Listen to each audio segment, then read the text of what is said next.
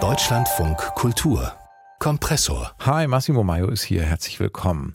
Ist es eine gute Idee, AfD-Politiker zur Berlinale einzuladen? Vor fünf Jahren, 2019, gab es dafür tatsächlich noch Zuspruch. Damals hat Dieter Koslik, Berlinale-Leiter, die AfD eingeladen und hat sogar allen freien Eintritt versprochen, wenn sie kommen und sich den Film Das Geheimarchiv im Warschauer Ghetto anschauen. Alle AfD-Mitglieder alle Abgeordneten im Bundestag der AfD werden kostenlos ins Kino dürfen, von mir persönlich eingeladen. Ich bezahle jedes Ticket. Es muss nicht auf die Berlinale gehen. Ja, die Journalisten lachen ja sogar noch in der Pressekonferenz. Heute ist es nicht mehr so. Nächste Woche startet die neue Berlinale. Auch diesmal sind zwei AfD-Politiker eingeladen zur Eröffnung, weil sie als gewählte Politiker in bestimmten Ausschüssen sitzen. Aber diesmal reagiert die Filmwelt empört, schreibt einen offenen Protestbrief. Die Berlinale hat darauf auch schon reagiert mit gleich mehreren Statements Statements, hat sich ganz klar abgegrenzt von Rechtspopulismus, will mittlerweile auch auf diese AfD-Politiker zugehen und sie bitten, nicht zu kommen. Bleibt die Frage, ist das gut so? Oder wie sieht ein guter Umgang aus mit gewählten rechtspopulistischen Politikern in der Kultur- und Filmwelt? Ist eine große Frage und über die spreche ich jetzt mit dem Filmkritiker Patrick Wilinski.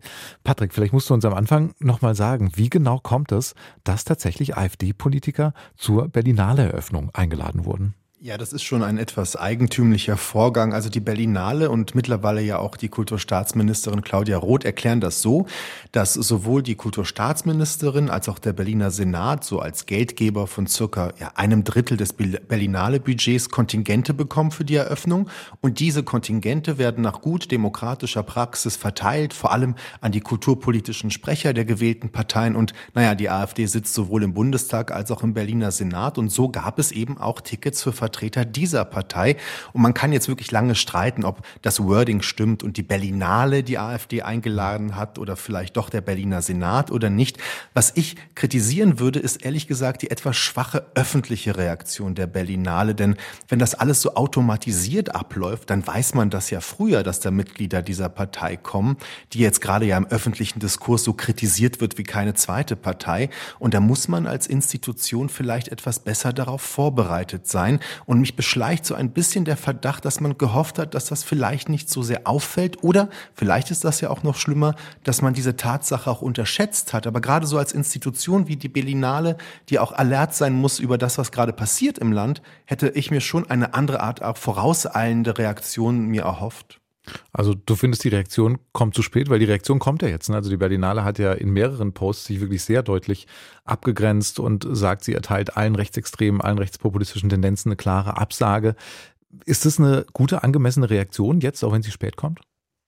Ja, sie ist, sie ist auch glaubhaft und ich glaube das alles. Also wir haben es ja auch mit einer Art ja PR-GAU zu tun, wenn wir so wollen, denn man will ja jetzt auf diese AfD-Politiker zugehen. Es wirkt ehrlich gesagt auch ein bisschen wie ein Feigenblatt. Also die Festivalleitung zeigt sich etwas getrieben von den Ereignissen und das ist in der letzten Zeit immer wieder passiert. Also ich erinnere mich an, an den, das, die Attacke, also das, das Massaker der Hamas im Oktober letzten Jahres. Da hat sich die Berlinale auch lange nicht dazu geäußert. Hier hat man auch abgewartet und es zeigt sich eben so ein Moment, dass erst die Filmwelt sich öffentlich äußern muss, bis sich die Berlinale dazu äußert. Man ist also so ein bisschen getrieben davon. Und ich finde, es gibt unterschiedliche Möglichkeiten, wie man natürlich reagieren kann. Man kann sagen, hey, das ist nun mal so, Sie werden kommen und wir werden Ihnen den antifaschistischsten Abend präsentieren, den wir können, so dass sich das gewaschen hat und Sie den Raum verlassen.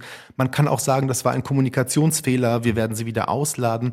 Aber es gibt eben kein gutes Bild ab, wenn man sich eben von den Ereignissen treiben lässt. Und das ist eben schade, vor allem, wenn wir uns daran erinnern, dass erst letzte Woche die Berlinale sich sehr laut darüber beschwert hat, dass das Regime im Iran zwei Regisseure nicht ausreisen lässt, die zum Wettbewerb kommen sollen, weil sie eben einen regimekritischen Film gedreht haben. Also nach außen hin ist man dann so politisch alert und äußert sich zu jedem möglichen Geschehen, aber nach innen hin äh, wartet man ab, ist zögerlich, äußert sich nur über soziale Medien. Das sieht einfach nicht gut aus.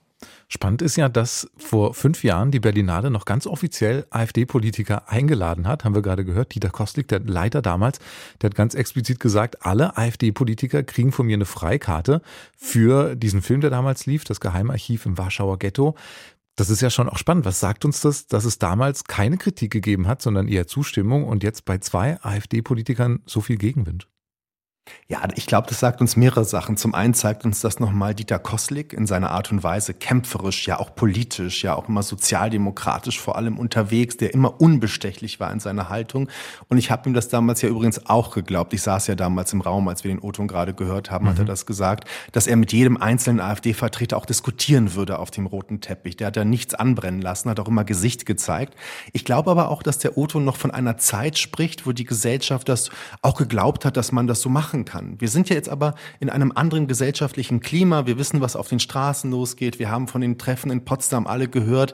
Also ich frage mich auch ehrlich gesagt mittlerweile, ob Filmfestivals überhaupt noch ihre Utopie, die ja damit zusammenhängt, dass die Filmfestivals so Orte sind, wo alle zusammenkommen können, alle unterschiedlichen Sichtweisen auf ein Dilemma, auf einen Konflikt, auf eine Kontroverse und dort diskutieren, ob diese Idee, diese Utopie sich nicht überlebt hat, ob diese Polarisierung unserer Gegenwart nicht auch von Filmfestivals verlangt, viel früher Haltung zu beziehen. Das bedeutet aber auch, das muss man sich vor Augen führen, dass gewisse Positionen dann nicht stattfinden mhm. werden auf einem Festival. Und ich vermute mal, dass das ein Schritt ist, den man vielleicht gehen müsste, aber man sich immer noch wohlfühlt in dieser Idee, ja, Festivals können die Orte sein, die eigentlich alle wollen. Also dieses Gespräch ohne Grenzen, ohne Hindernisse. Aber ich glaube, die Zeiten sind einfach nicht da für diese Utopie, für diese Orte, die Filmfestivals vielleicht hätten mal sein sollen.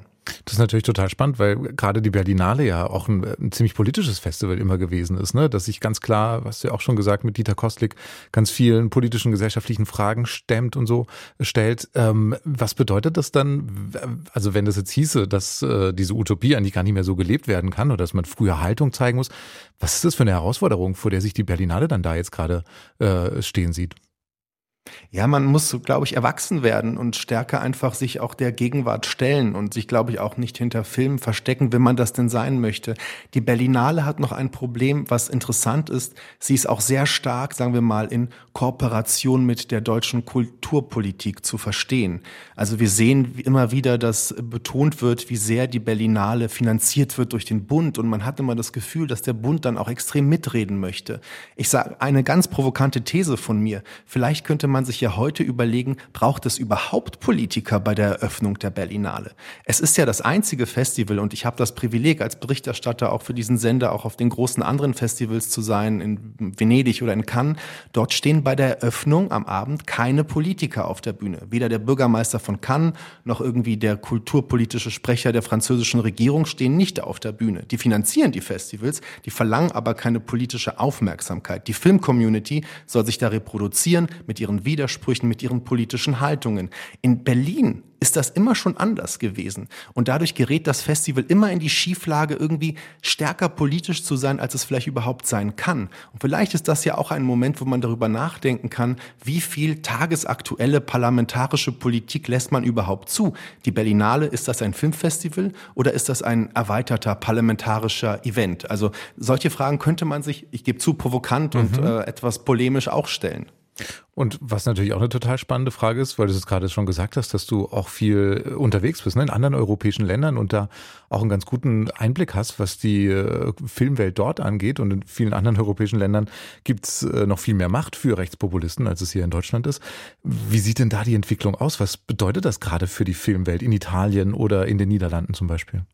Ja, da, ehrlich gesagt sind ganz düstere Wolken zurzeit am Himmel. Also gerade in Rotterdam, wo ich war, hat man unter vorgehaltener Hand sehr laut darüber gesprochen, was passieren würde, wenn ein Herd Wilders in der Regierung ist und dann plötzlich eine andere Kulturpolitik macht, die nicht mehr das weltoffene Festival von Rotterdam unterstützt. In Italien ist ein rechter TV-Moderator und Journalist gerade zum Präsidenten der Biennale von Venedig gewählt worden, der ganz offen sagt, dass er die linke Dominanz des Kulturpolitikbetriebs ändern will.